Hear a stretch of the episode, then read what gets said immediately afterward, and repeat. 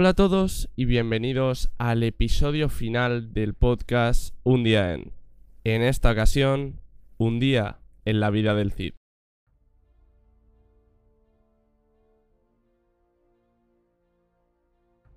Desperté en un gran charco de sudor, sobresaltado. El día había llegado. Me incorporé en el jergón e intenté mover cada parte de mi cuerpo para recobrar el sentido. Tenía los hombros agarrotados de toda la campaña que llevo a mis espaldas, semanas cabalgando, batallando, pero todo acaba hoy aquí. La noche antes de la batalla apenas pegó ojo, pero esta ha sido distinta. He tenido un sueño tranquilo, tan solo interrumpido por el fuerte latido de mi corazón a las primeras horas del alba.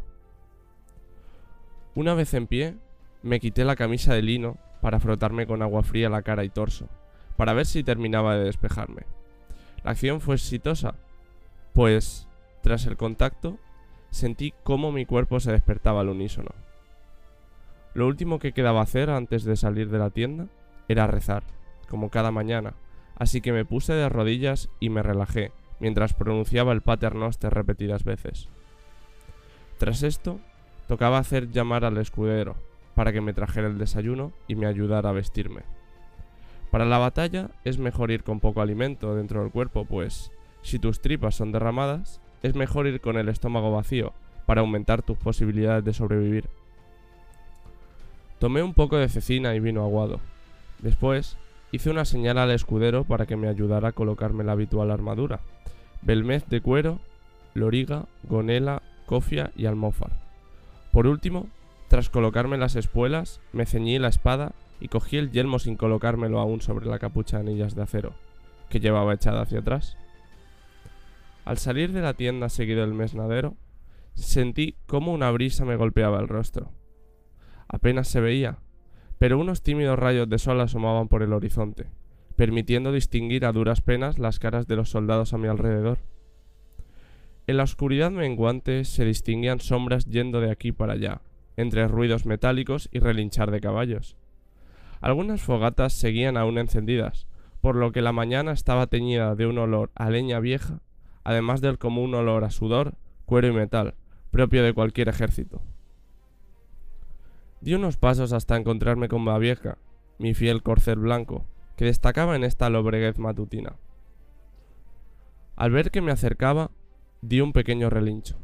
Le indiqué al mozo que lo sujetaba que ya me encargaba yo. Le acaricié el cuello y comprobé, como de costumbre, la montura.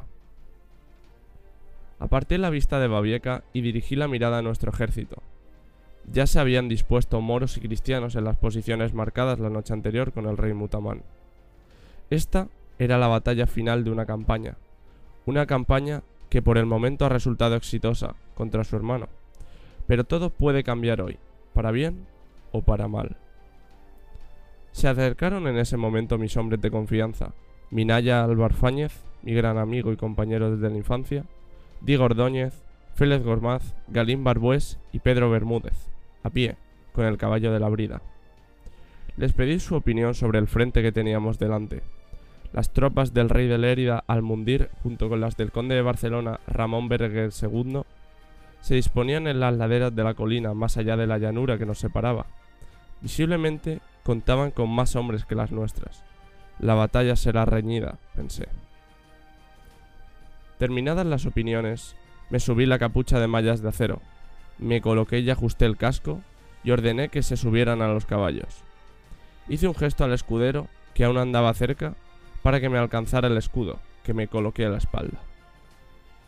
Todos me siguieron y juntos fuimos al trote hacia el frente. Antes de llegar, le dije a Bermúdez que desplegara la señal, para que las tropas supieran mi llegada. Galopamos con mi bandera verde y roja al viento. La enseña ondeaba acompañada del vitoreo de las tropas. Sidi, Sidi, Sidi. Subimos a una colina para divisar mejor el terreno. El sol estaba en lo alto ya. El calor se notaba en el sudor que desprendíamos de tan solo estar quietos. Iba a ser una batalla larga. No se escuchaba nada, no se levantaba polvo. Dos ejércitos frente a frente.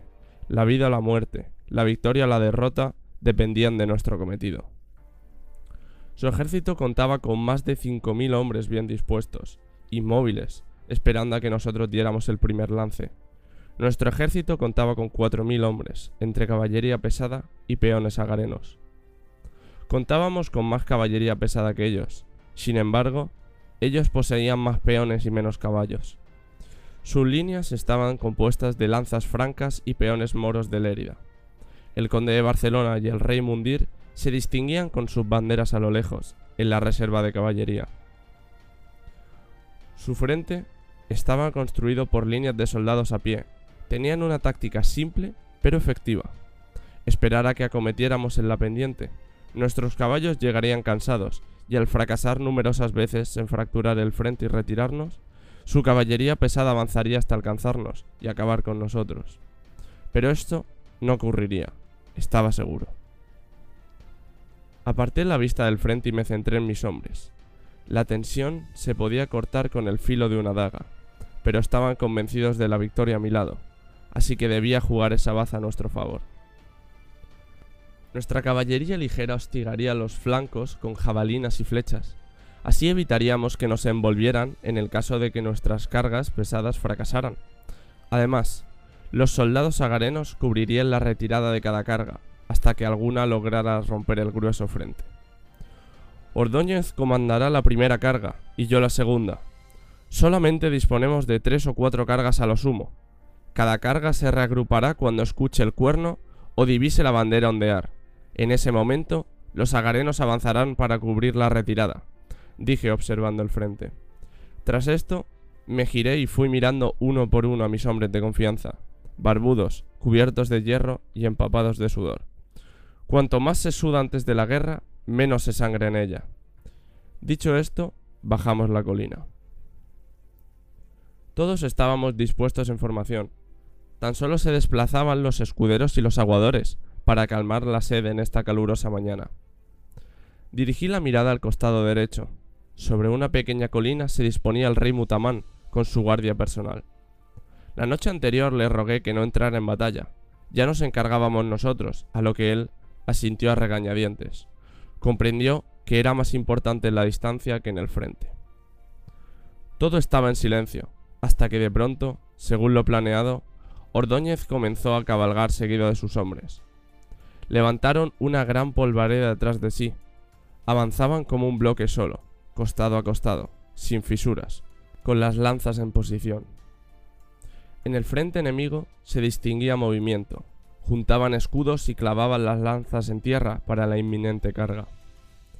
Vimos a lo lejos ondear la señal de Ordóñez, que indicaba la arremetida final. Comenzaron a galopar con todas sus fuerzas y la polvareda se volvió tan espesa que no se distinguían ni las sombras. Tan solo se escuchaban los gritos de los soldados y los choques de metales una y otra vez. Flechas y jabalinas cruzaban el cielo hasta que era gran velocidad en la marabunta de gente que mataba y moría. La primera carga no romperá sus filas, pero igual las debilita lo suficiente como para acabar con ellas, pensé. La polvareda se había disuelto un poco. De ella salían hombres arrastrándose y caballos por doquier, de repente vi a Ordóñez volver por el flanco derecho, seguido por el resto de soldados que aún vivían. No lo había logrado. De 150 hombres que partieron, solo se contaban a 70. Las bajas eran numerosas, pero por su parte también. Los huecos en sus filas se cubrían rápidamente con más peones que se encontraban en la retaguardia. No podrían seguir así mucho tiempo. En ese momento di la orden. Nos tocaba atacar. Arrancamos en la misma dirección que Ordóñez, minutos antes. Sus defensas habían retrocedido bastantes metros, así que nos tocaba recorrer más camino.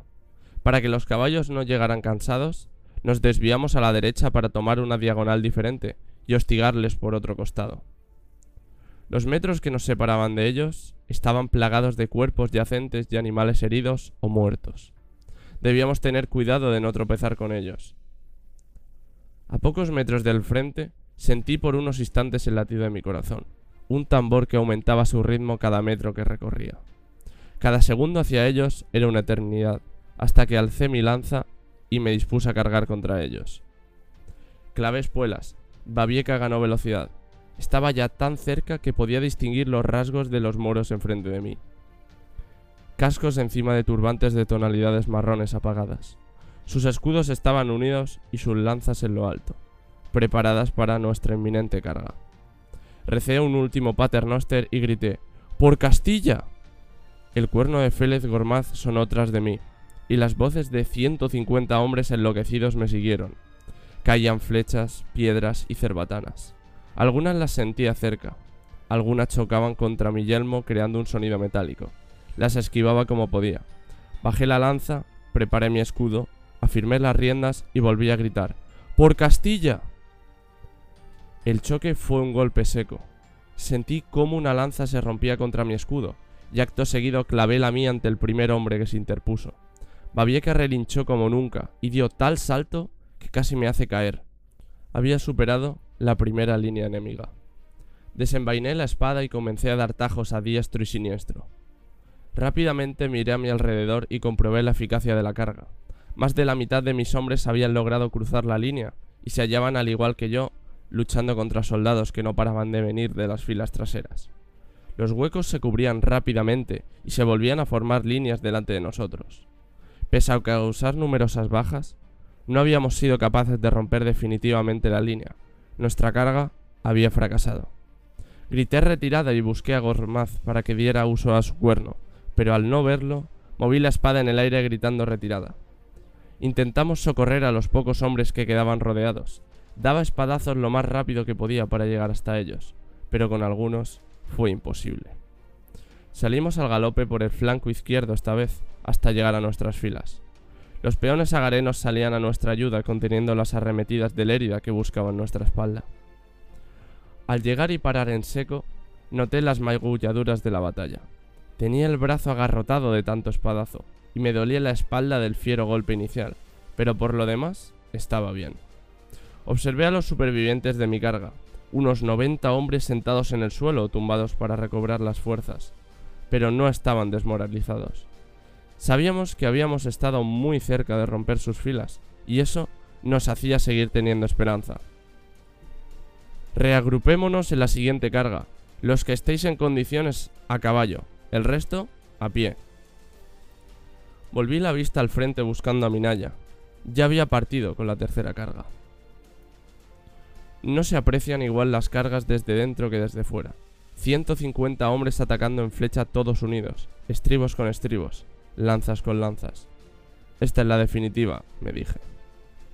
La carga de Minaya Álvar Fáñez provocó un movimiento distinto a los anteriores en las filas enemigas.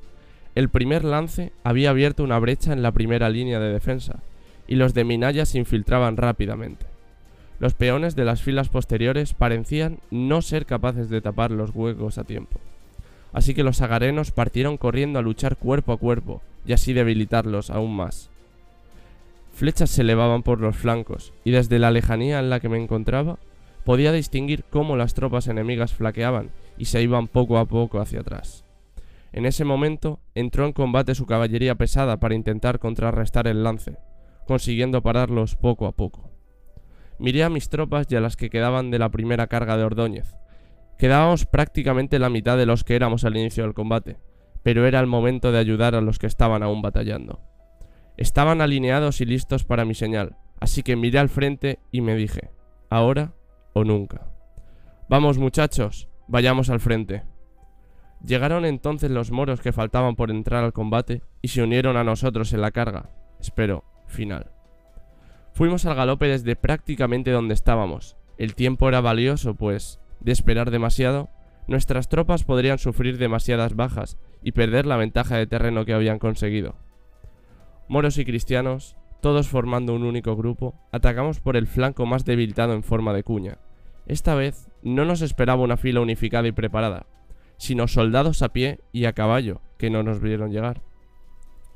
Arremetimos con todas las fuerzas que nos quedaban, daba espadazos a todos los que se me ponían delante, combatíamos como una unidad y nos íbamos haciendo hueco hasta llegar a nuestras tropas que con valor seguían resistiendo las embestidas enemigas.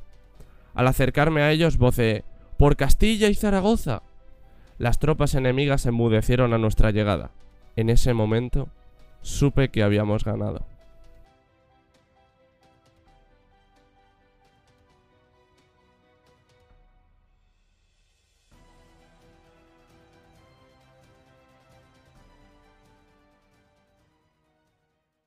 Espero que os haya gustado este relato final del podcast. Muchísimas gracias de verdad a todos los que os habéis escuchado episodio por episodio o algún episodio suelto. Gracias por todo el apoyo, de verdad que, que anima mucho a seguir, aunque sea poco, pero anima mucho a seguir. Esto no sé si será un adiós, es un hasta luego por ahora. Así que estad muy atentos porque como algunos sabréis estamos editando un libro y va bastante avanzado, así que si todo sale bien, septiembre-octubre estará publicado. Así que pasad unas felices vacaciones lo, lo que queda y nos vemos en otro relato. Hasta la próxima.